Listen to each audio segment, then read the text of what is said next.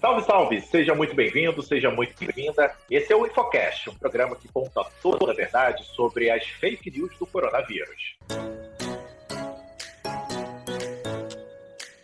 Eu sou o Pablo e hoje tenho a companhia da Lavínia. Salve, salve, Lavínia! Salve, salve, Pablo. A gente acompanhou com muita tristeza nos últimos dias o acidente de avião que vitimou a cantora Marília Mendonça e mais quatro pessoas. Infelizmente, essa é uma notícia que não podemos chamar de fake news. Marília realmente nos deixou. O que a gente pode afirmar que é uma fake news é a informação que chegou no nosso WhatsApp.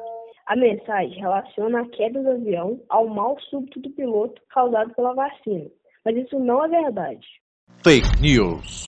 A filha do piloto Geraldo Martins de Medeiros Júnior, a Vitória de Medeiros, desmentiu a informação, já que o pai dela tomou a vacina há meses. Geraldo Júnior não teve nenhum efeito adverso relacionado à vacinação, nem tinha qualquer problema de saúde. Segundo a Sociedade Brasileira de Infectologia, não há relações de mal súbito com a vacina. Além disso, os efeitos adversos acontecem até seis semanas depois que a pessoa se imunizou não depois de meses. Não há relatos de casos de mal súbito após a vacinação, dias após a vacinação muito menos meses após a vacinação. Segundo infectologistas, após a vacinação a gente não tem os efeitos inflamatórios da ativação da resposta imune, que podem resultar em problemas cardiovasculares. Então, considerando isso, não tem como associar a vacinação a um mal súbito. A própria Covid e outras infecções virais podem provocar problemas cardiovasculares com muito mais chance. A chance é muito maior de provocar problemas cardiovasculares do que a própria vacina. Então, a vacinação continua sendo o método método mais seguro para você prevenir doenças.